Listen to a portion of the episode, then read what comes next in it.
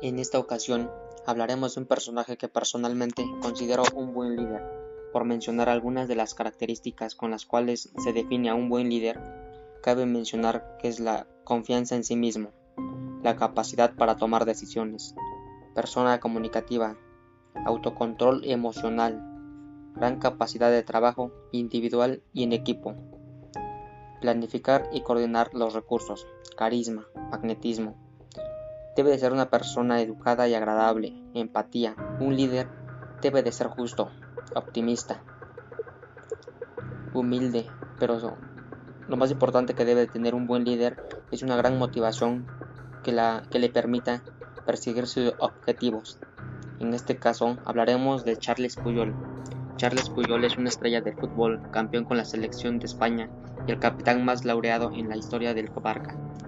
Considerado el mejor capitán de la historia del FC Barcelona, ha elevado la categoría del capitán porque sabe mandar, el sorprendente poder de la pasión y el trabajo, flexible en la forma pero totalmente inflexible en los objetivos. Forma parte del mejor equipo del mundo actualmente, así como uno de los mejores equipos del deporte. En el 2009 ganaron todos los títulos posibles.